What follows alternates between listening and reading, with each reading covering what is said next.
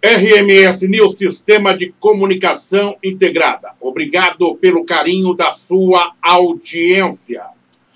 A Defesa Civil emitiu um alerta para fortes ondas de calor que podem levar a temperatura acima de 40 graus nos próximos dias em cidades do interior de São Paulo.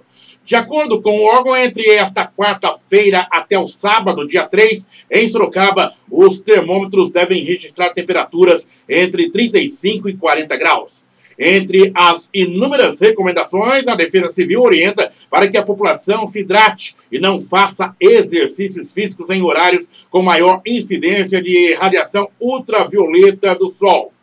No início dessa semana, a Metsu Meteorologia já alertava que um episódio de calor histórico atingiria o Brasil nessa semana, com temperatura acima dos 40 graus no sul, no centro-oeste e no sudeste do país, e que em alguns locais podem atingir e se aproximar dos 45 graus.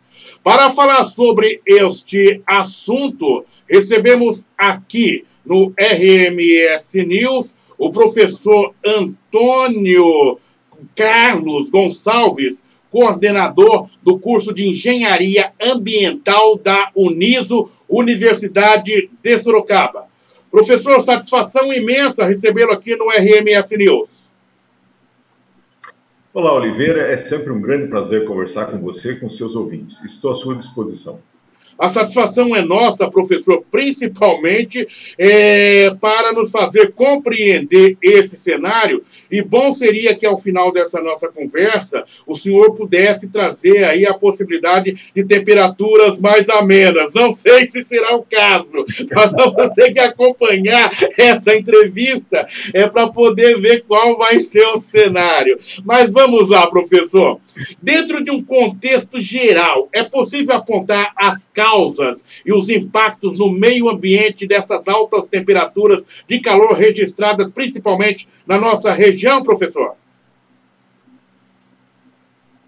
Sim, Oliveira, sim e sim, ouvintes. É, o que está acontecendo, nós estamos com um fenômeno que é relativamente raro, o que acontece? Nós temos um centro de alta pressão. O que é um centro de alta pressão? Ar relativamente frio e seco descendo das altas altitudes e ele funciona, falando com um linguajar assim é, é mais é, tranquilo, como se fosse uma panela de, de, fervendo e a gente colocasse uma tampa em cima. Este, este centro de alta pressão, ar denso e frio e seco, faz com que o calor fique preso aqui na superfície. Então, isso que nós estamos vendo agora.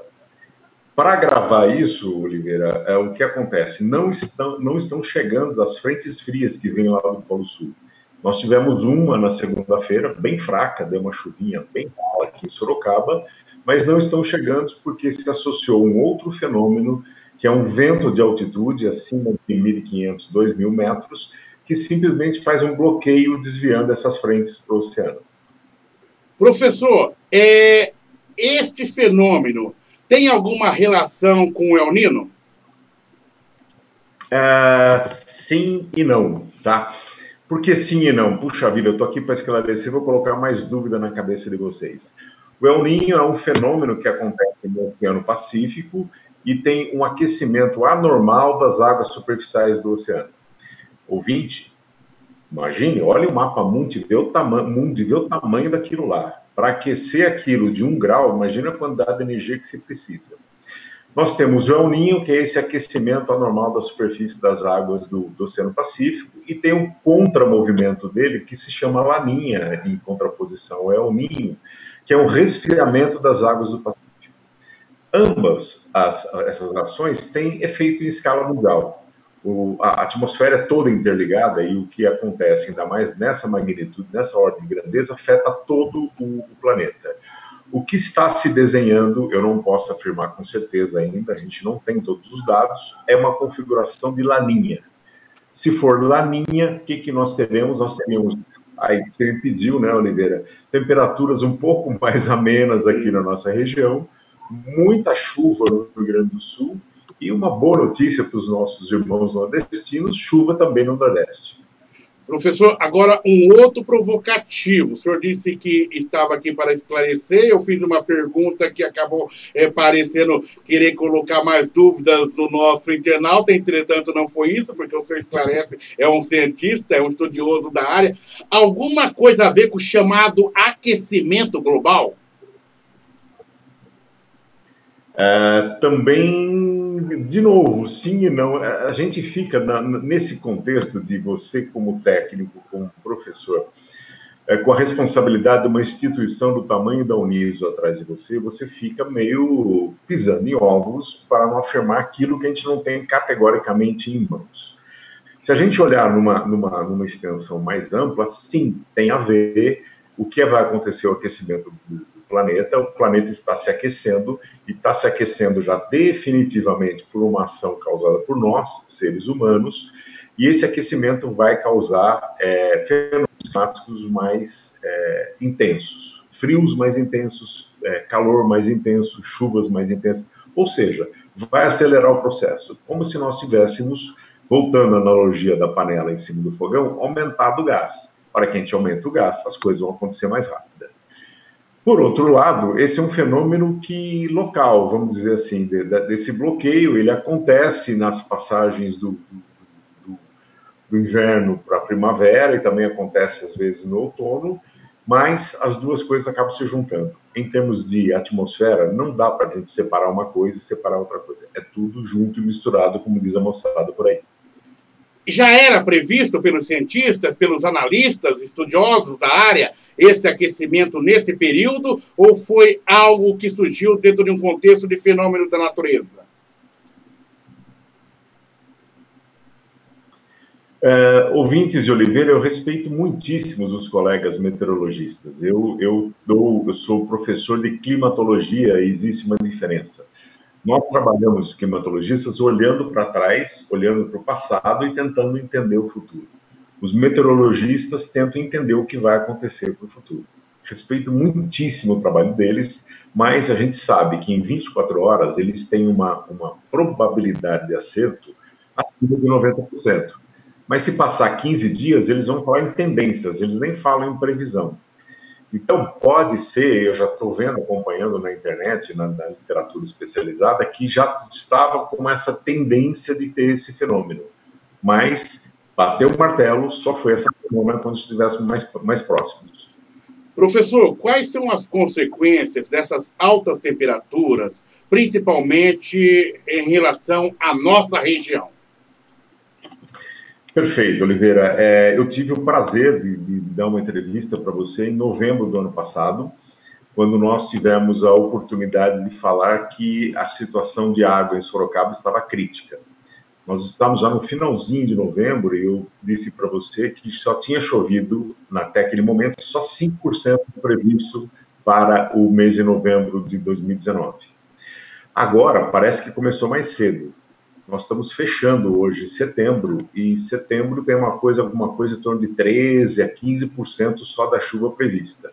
E já vem carregando um déficit de agosto com, essa, com esse calor, se não esse bloqueio não for rompido e as frentes frias não chegarem à nossa região provocando chuva, teremos problema de água problemas de água que já é, se apresentam na cidade, né, professor? Tanto é que o SAI, e daquela entrevista que eu tive a satisfação de lhe entrevistá-lo e conhecê-lo, né, como uma fonte muito importante, um estudioso da área é, no nosso município, isso é muito bom que o internauta saiba é, do potencial científico de conhecimento que nós temos nas nossas universidades, de uma forma mais específica, nesse caso, da Universidade da Uniso, é, e eu conversava com o professor, como ele disse, naquele momento o senhor já sinalizava, e a gente começa a ver aí. O SAI fala em, rodí, em rodízio. Entretanto, já há quem diga que o que se estabelece em Sorocaba hoje é um racionamento de água,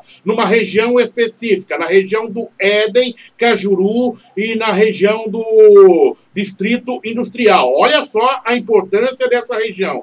O senhor crê, é, qual a análise, diante dos números, boletins informativos científicos que o senhor tem, análise, é que esse cenário ele poderá se ampliar para o contexto da cidade ou da região? Qual é a leitura que o senhor tem no momento?